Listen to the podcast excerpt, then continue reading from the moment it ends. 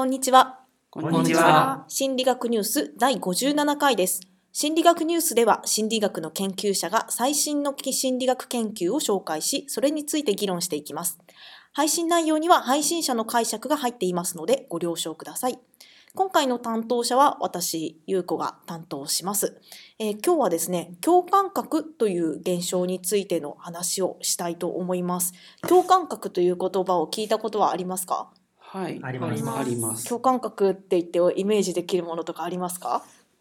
えっと、私の友人が、あの、そういう人なんですよ。はい。文字を見ると一緒に色が見えるっ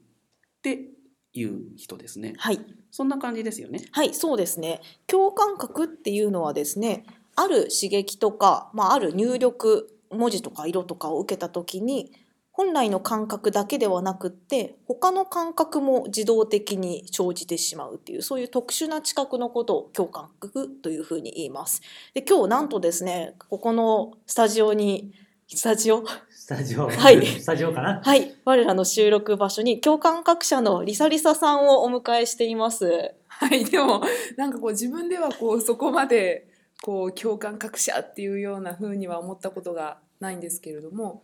共感覚っていろんな種類があるっていうのを聞いたんですが、はい。そういうようにな感じであるんでしょうか？はい、えー、といろんなタイプの共感覚があるっていうふうに言われていてリサリサはどういうタイプの共感覚ですか？と私は先ほどあの周さんがおっしゃったようにパッと文字を見て色が見えるっていうわけではなくて文字を見ても、まあ、黒色の文字なんですけどなんとなくこうイメージとして赤っぽいなっていうふうに感じたりとか、まあ、白っぽいなっていうふうに感じたりとかそういうふうなものがまあ強く感じるっていうような、えー感じですかね。はい、えー、とそういうタイプの文字に色を感じる人たちっていうのは識字共感覚とかっていうふうに言われています。で識字共感覚の中でも文字に直接色がついて見える人たちっていうのもいてそれらの人たちはプロジェクターとかっていうふうに言われてます。で文字を見て色が直接見えるわけではないんだけど頭の中で色を感じているっていう人は、えー、とアソシエイターとかっていうような名前がついています。でプロジェクターの方が圧倒的に珍しくってで共感覚っていうと最も多いタイプは文字に色を感じるタイプのリサリサのような人周さんのお友達のような人が多いです。でいろんな共感覚あって音を聞いて色を感じるとかドアなんか赤く感じるとか音を聞いて味を感じるとかっていうのがあってこれが結構大変だって聞いたことがある。音を聞いちゃうと自動的になんか口の中にブワーって味がとか大変そうじゃない？いや、まあ、美味しい味だったらいいけどね。ねえ苦味とかねかとか感じたら結構っていうなんかそういう人ガムを噛んでごまかすみたいな話を読んだりしたことがありますね。であとまあ音に触覚を感じてなんか音を聞くとザラザラしているなんか足をブラシでこする感じがするとかっていうふうなことを報告しているケースとかもあるみたいです。注意そらされそうですね。そんなん感じてると。そうですね、まあ、だからよりそっちの方に注意がいってしまうということもあるかもしれないですね。あとまあ文字見ると味を感じるとかうん。匂いを嗅ぐと図形を感じるとかっていういろいろなタイプの共感覚っていうのがあるとかっていうふうに言われています。まあ、でそういうふうに共感覚は別のえー、とその感じている知覚ではあ見ている知覚ではないところを別の知覚っていうのを感じることを言うんですけれども、まあ、いくつか特徴っていうのがあってかなり具体的な具体性を持っているあのものをかん別の知覚を感じるとかって言われてます。例えば、まあ、A っていう文字を見た時にリサリサ何色を感じますか？私は赤ですね。赤を感じるっていうことがあるんですけどそのあ赤っていうのが漠然とした赤じゃなくってちょっと明るめの赤とかちょっと渋い感じの赤とかっていう風に、まあ、ちょっと具体的な色を感じることが多いっていう風に言われてますがリサリサどうですか？そうですね。具体的に感じますね。なのでこうなんていうんですかね。真っ赤ではない。あ例えばそうですね。あの赤ではなくて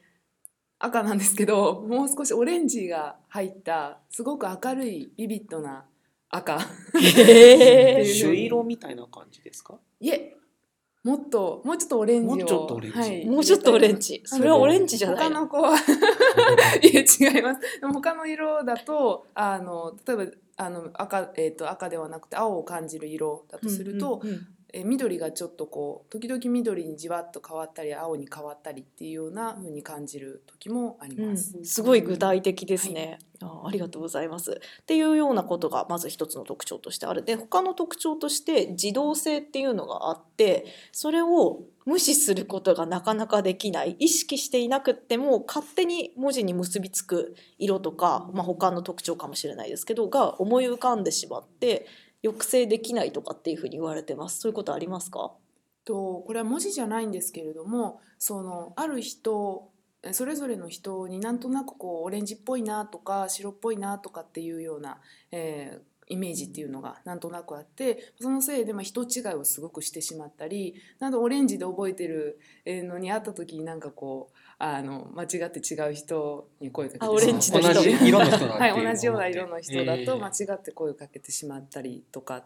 はありますね。参考に教えていただきたいんですけど、文ちゃん何色に見えますか？そうですね。赤。赤なんだ、はい。いいな。私は？いいですか？あでもあのゆうゆうこさんは？こさんはあの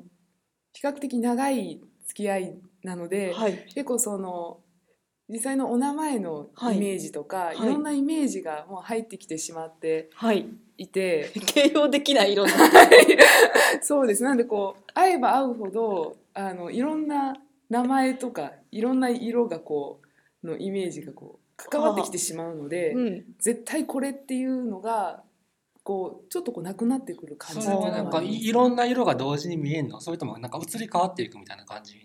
なんですか？そうです。なんであのお名前だけ見た時はそのお名前の色。でその型を見た時はその型の色っていう感じなのでうんそこが一緒っていう風になるのがちょっと難しいような感じはありますね。はい。面、白い。何回か会ってるとその色って変わっていくんですか、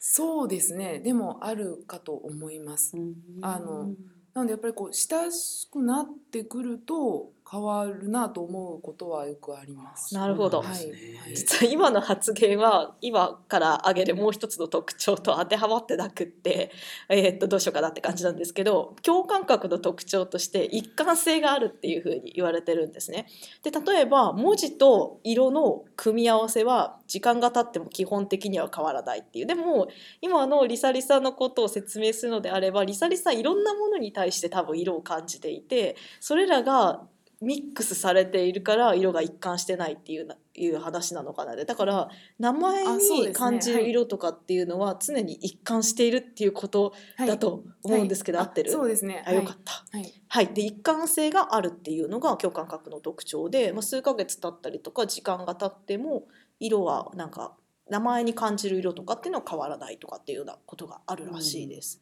でまあそうした特徴とかっていうのを持つのが共感覚だっていうふうに言われていてで私共感覚の研究っていうのがすごく好きで私は専門に研究してるわけじゃないんだけどとても好きなんですね。でその理由がまあいくつかあるんだけど一つはやっぱり現象としてとても面白い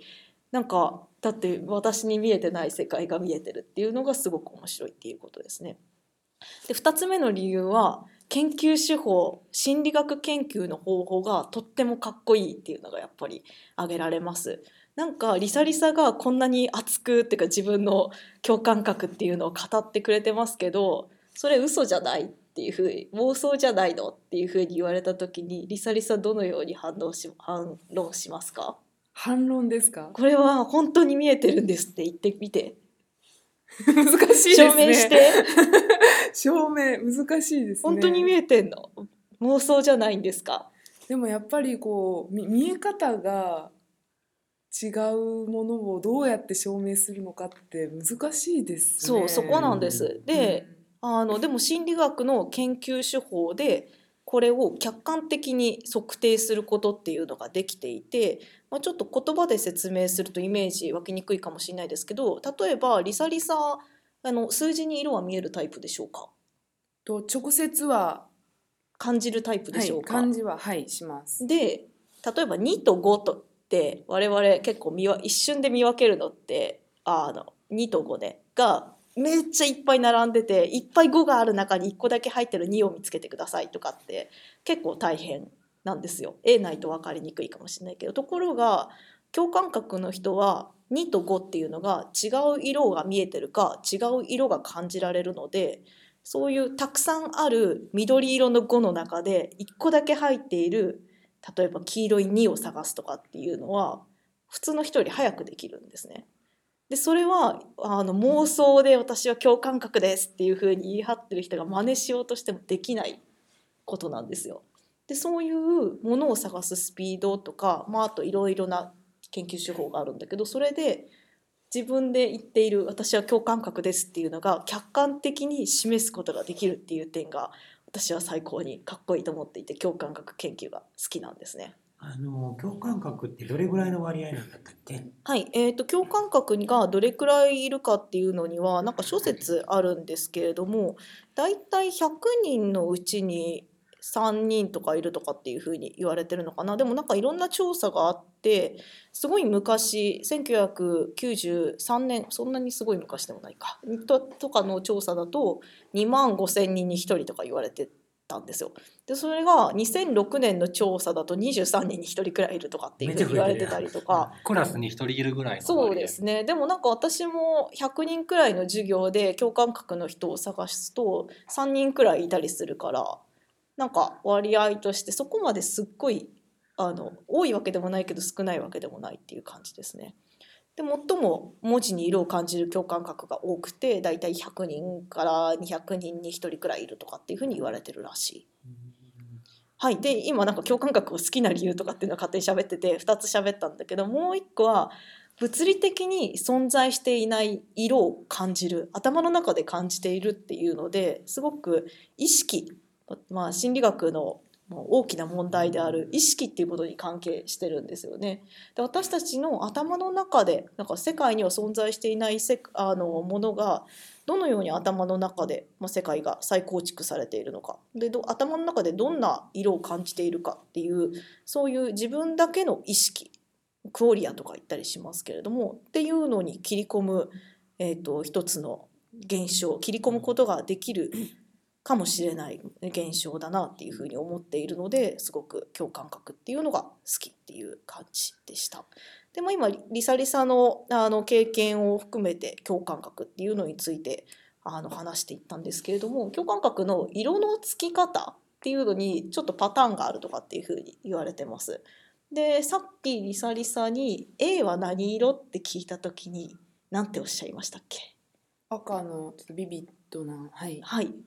でまああれオレンジとか言ってなかった？オレンジっぽい。が明るい赤。表現しにくいんですけど。表現しにくい。でその、えー、と A が赤に見えるっていうのが結構ユニバーサルにあのどこの国に行っても割と一貫してそうだっていう研究が最近出ました。で、えー、と日本で、えー、とやった時に A に当たるものつまりアルファベットの一番最初に当たるものって「あ」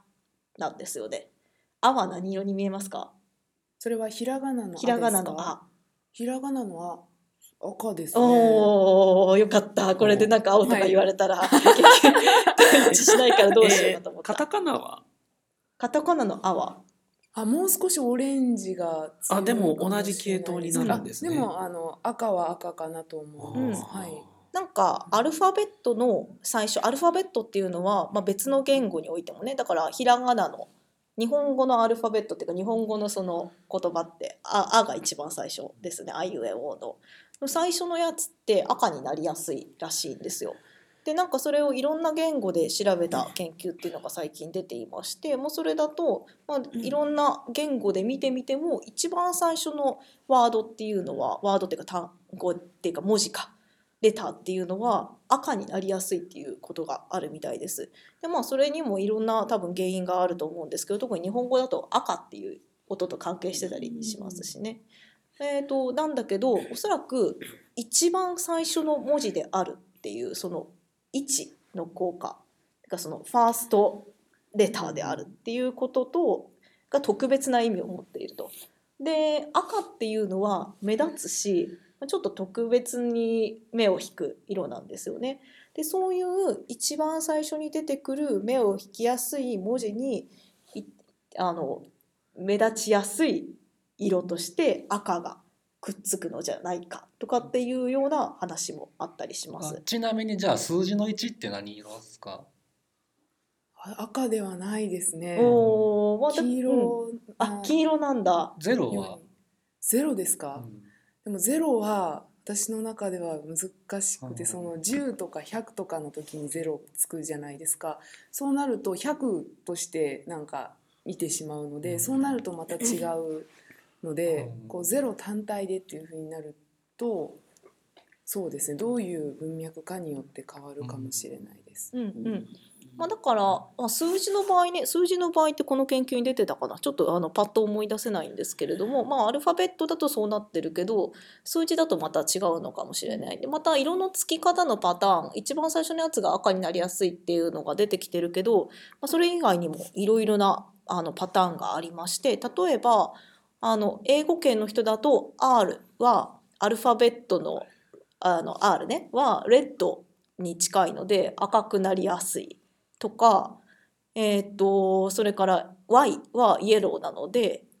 あの黄色になりやすいとか日本語の多分ひらがなでも「木」は黄色になりやすいのかなとかっていうふうに思いますね。意外とそれってじゃああの意味とかも関連した色になってるってこと？うん、その通りです。なんか音とか意味とかいろいろなところから色がくっついていくらしい。えーっと、うんなんとなくその形とあの色がつながっているっていうのだったらすごくこう意味を獲得する前の段階だっていうふうに思えるけど、意味が伝わってくるとすると共感覚ってどういうふうに発達していくのかなっていうのを考えた時に、うん。言葉の意味を理解できるようになってからそういうのができてくるのかどうなんだろうっていうのが気になりますよね。なんか音を起源にして色がつく場合もあるし意味を起源にしてつく場合もあるし結構人によって何が重要視されてるかとか個人内でもいろいろなところから色がついたりとかっていうのもあるらしいです。あと学習していく過程で色が新たにつくっていうこともあるらしくって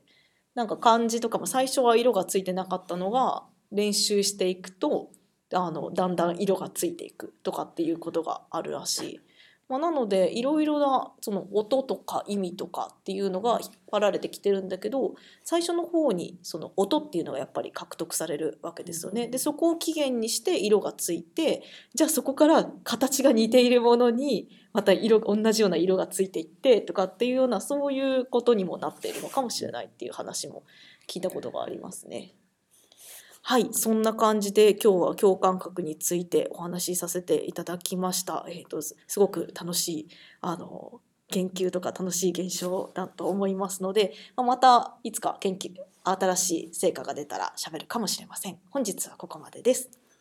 はい、それでは心理学ニュースの Facebook のページがあります。Facebook で心理学ニュースと検索してみてください。